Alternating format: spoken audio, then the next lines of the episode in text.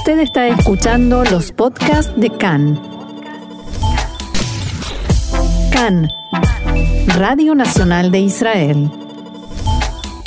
Seguimos adelante aquí en CAN, Radio Reca en español, Radio Nacional de Israel. Y nos vamos hacia Alemania porque allí hay grandes novedades, casi que históricas diría, y para adentrarnos más en lo que sucede, en ese país. Vamos a hablar con Guillermo Atlas, quien es sociólogo y vive, desde hace muchos años en Alemania y un amigo de la casa. Hola Guillermo, bienvenido una vez más acá en español. Hola, buenos días. ¿Qué tal? ¿Cómo están? Bien, muy bien. Aquí con muchísima curiosidad, eh, después de esa impactante ceremonia de ayer, impactante por lo histórico más que nada. En primer lugar, me gustaría pedirte que nos expliques cómo quedó conformada la coalición de gobierno en Alemania y quién es el nuevo canciller, Scholz. Perfecto, sí. Em, eh, ayer efectivamente el Parlamento alemán votó la nueva coalición de gobierno, la denominada coalición semáforo, conformada por tres partidos, el Partido Socialdemócrata, el Partido de los Verdes y el Partido Liberal, eh, que se llama en alemán Partido Democrático Libre, para decirlo en términos eh, literales. Em, el Parlamento votó ayer al cuarto canciller socialdemócrata de la historia alemana, después de Willy Brandt, Schmidt y Schröder, este es el cuarto, de los 74 años o 73 años de historia de la República Federal, 50 eh, años estuvieron gobernados por eh, el Partido Demócrata Cristiano, es decir, en realidad es una, después ahora de 16 años también de gobierno de Angela Merkel, es toda una novedad que haya un canciller eh, socialdemócrata. Fue mm, ayer votado por 395 diputados, de los más de 700 em, parlamentarios.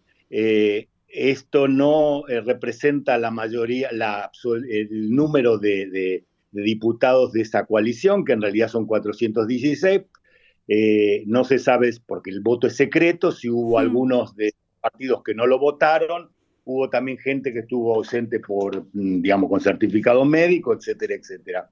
Pero como el voto es secreto, no se sabe. Y claro, algunos comentarios ya dicen, ah, en la coalición ya hay algún tipo de disidencia. Es probable, pero de todas maneras, los 395 votos exceden en más de 20 la cantidad necesaria para ser elegido eh, que eh, alcanza con la mayoría absoluta, más del 50%. Eh, hay muchas expectativas al respecto, ya que el, programa del gobierno este es muy ambicioso, la palabra clave parece ser la palabra es progreso. Todos hablan, queremos trabajar para el progreso, lo dijo Lindner, el, el nuevo ministro de Finanzas, que es del Partido Liberal, lo dijo Robert Habeck, que es el, líder del Partido Verde y, es el ministro, nuevo ministro de Economía y de, y de Clima, como lo llaman ahora, que es un, digamos, una nueva conformación. Em, eh, incluso la consigna de este, del programa, que tiene más de 177 páginas, se titula Atrévete a progresar más.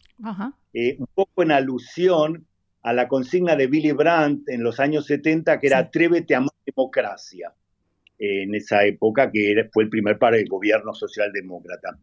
Em, está, eh, bueno, y el principal partido de la hora de la oposición es la Unión Cristiana Democrática. Eh, después ahí está el partido del eh, AFD, que es la alternativa para Alemania, que es el partido de la ultraderecha, y un pequeño bloque de partido de la izquierda. ¿Cuáles son los principales desafíos que enfrenta Scholz, más allá de la comparación, ¿no? Y de los, eh, como se dice ahora en todos los medios, los zapatos grandes a los que entró, los de Angela Merkel? Exacto. Bueno, la primera, eh, digamos, el primer tema, y lo han repetido incansablemente, es eh, el tema este de la pandemia. Mm. que es, digamos, el cuadro es muy preocupante y han elegido como ministro de Salud Pública a una personalidad realmente, digamos que descolló durante todos estos, eh, durante todos estos meses, un hombre, digamos, que viene de justamente de la epidemiología, y mm, eh, bueno, eh, eh, entonces hay como bastantes expectativas de que se pueda llevar adelante, se pueda superar de alguna manera el, el, acuciante problema. Pero vos me preguntabas cuáles son los desafíos principales. Bueno, esto es uno de los desafíos principales. El segundo desafío principal es la situación internacional con, digamos, el conflicto con Bielorrusia y con Rusia, la situación de la migración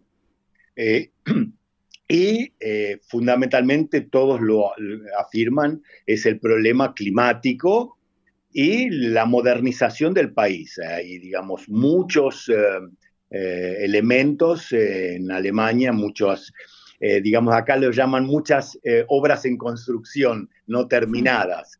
Por empezar, la digitalización, que aunque parezca mentir, un país, la cuarta economía del mundo, Alemania, eh, hay zonas donde la conexión con Internet no funciona bien, no es lo suficientemente rápida, los colegios no están digitalizados, la administración pública no está bien digitalizada.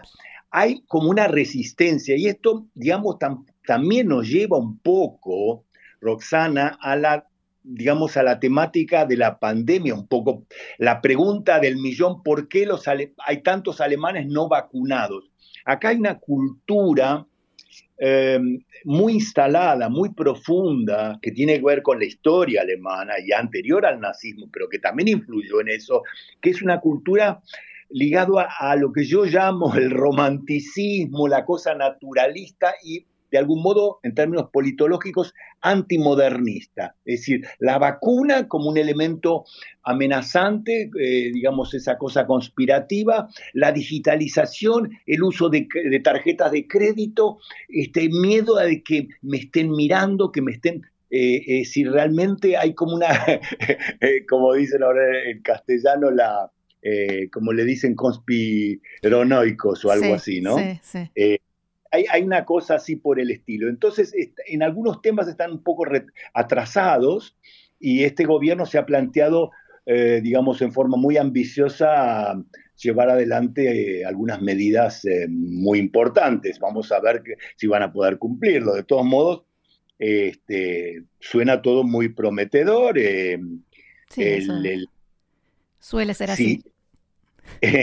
exactamente, si, si interesa también saber eh, eh, la actitud, digamos, de la comunidad judía respecto a la nación, del nuevo canciller, el Consejo Central de los Judíos en Alemania le deseó a Scholz más alto y, como se dice en alemán, una feliz mano, es decir, que tenga buena, digamos, que, que no le tiemble el pulso y que tenga suerte en todo lo que se, se propone. También el Comité Judío Americano expresó eh, deseos de, y también, también una exigencia de que se proteja la vida de los judíos en Alemania, sobre todo en una situación en que las teorías conspirativas están a la orden del día y sobre todo en, el contexto este de la pandemia, eh, se, ve, por ejemplo, eh, manifestaciones frente a, casas de, ministros, amenazando, eh, manifestaciones de, negacionistas de la, de la vacuna,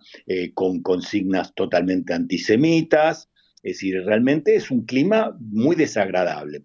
El embajador de Israel en Berlín, eh, eh, eh, tuiteó una foto suya con Olaf Scholz y escribió que Israel seguirá trabajando para fortalecer aún más la asociación estratégica con Alemania en todos los aspectos en beneficio de nuestros dos pueblos.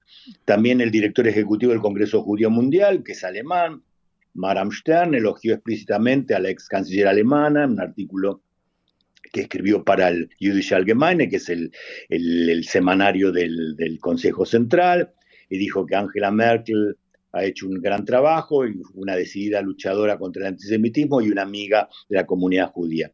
Em, lo que es, es, interesante señalar, hablando del programa de la coalición semáforo, es que la famosa frase de Angela Merkel, que Israel es parte de, la razón de Estado de Alemania, figura explícitamente en una de las páginas del programa de la coalición actual de Bien, eso es algo que, que se preguntan hoy eh, esta mañana se preguntaban en los programas de radio en Israel y quería llegar a este tema porque también Merkel fue eh, muy enfática en cuanto a la eh, preservación de la seguridad del Estado de Israel, casi como que parte de la seguridad de Alemania. ¿Cómo queda esto ahora con esta nueva coalición en la que hay factores diferentes, con distintos puntos de vista respecto de Israel? Es cierto, esto es cierto, incluso hablando de Maram Stern del Congreso Judío, dijo que eh, al nuevo gobierno que hay algunas eh, tareas pendientes, entre otros eh, el tema con Irán, que Alemania todavía no, ha, digamos, no se ha pronunciado muy claramente, todavía no se sabe, bueno, el voto de Alemania en Naciones Unidas cuando haya resoluciones contra Israel. Hay varios temas que, no se saben, que no se conocen. También el Congreso Judío Mundial está pidiendo que tomen más cartas en los asuntos de eh, las cuestiones del arte, el arte saqueado de judíos, que muchos museos eh, alemanes todavía cuentan en su acervo obras eh, saqueadas de la época del nazismo. Son temas que no sabemos cómo van a actuar, pero digamos hay cierta confianza respecto a ciertas reservas bueno, sí, eh, se piensa que haya sectores dentro de la socialdemocracia que quizás no son tan pro-israelíes como dentro, como en la, como en la democracia, en el Partido Demócrata Cristiano. Eso todavía no se puede saber. Scholz, de todas maneras, ha mostrado hasta ahora siempre una actitud muy positiva y eh, los eh, ministros del Partido Verde también. Del Partido Liberal en principio no hemos tenido ninguna noticia negativa al respecto, aunque todavía sigue siendo una incógnita. Eso vamos a ver cómo se dice, los caballos se venden, ¿no? en la carrera. Así, que, eh, de todas maneras, hay expectativas positivas al respecto. Mm, una vez también recuerdo que me habías preguntado si va a cambiar algo. Eh, Puede ser que cambie algo, pero mm, fundamentalmente creo que la política exterior alemana va a continuar eh, como hasta ahora. Incluso todas las declaraciones, ya la nueva ministra de Relaciones Exteriores, eh, Annalena Baerbock, ya viajó recién a París, que ustedes saben que Francia es el principal partner de Alemania, eh, después va a Bruselas. si me permiten un, comentario personal, eh, mañana va a Polonia, eh, que es el otro, digamos, vecino importante, pero, eh, y, creo por lo que leí hasta ahora que iba a visitar la tumba del soldado desconocido, pero no escuché nada sobre el monumento al gueto de Varsovia y nada por el estilo. Es decir, a mí me llamó un poco la atención, pero bueno, no, no nos adelantemos ni nos quejemos. Claro, de antemano. de antemano. Te quería preguntar, ya que estamos en la política exterior que se viene de Alemania, eh, ¿qué pasa con respecto a Irán?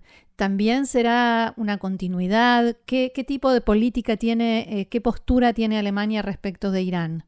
Bueno, respecto a Irán, eh, Alemania tiene la postura de la Unión Europea. Evidentemente, Alemania, primero que es el socio más importante, y segundo que en general Alemania no, digamos, no decide sola este tipo de política. Y en general es ahora un poco la política de Biden, o sea, de, de negociar, de, digamos, de algún modo un nuevo acuerdo. De hecho, recuerden que Europa nunca se bajó cuando Trump se bajó del, acuerdo, eh, a pesar de que no funcionaba, evidentemente. Pero eh, yo creo que va a haber una continuidad, no creo que eh, Alemania tenga una postura como la de Israel, digamos, de, de no llegar, al contrario, creo que quieren llegar a algún tipo de acuerdo porque se sostiene que un acuerdo con Irán va a ser el único medio para impedir justamente que lleguen a, a la posesión de eh, armas atómicas. Esa es la postura oficial. Al respecto no oí nada, pero me, me huele que va a ser así.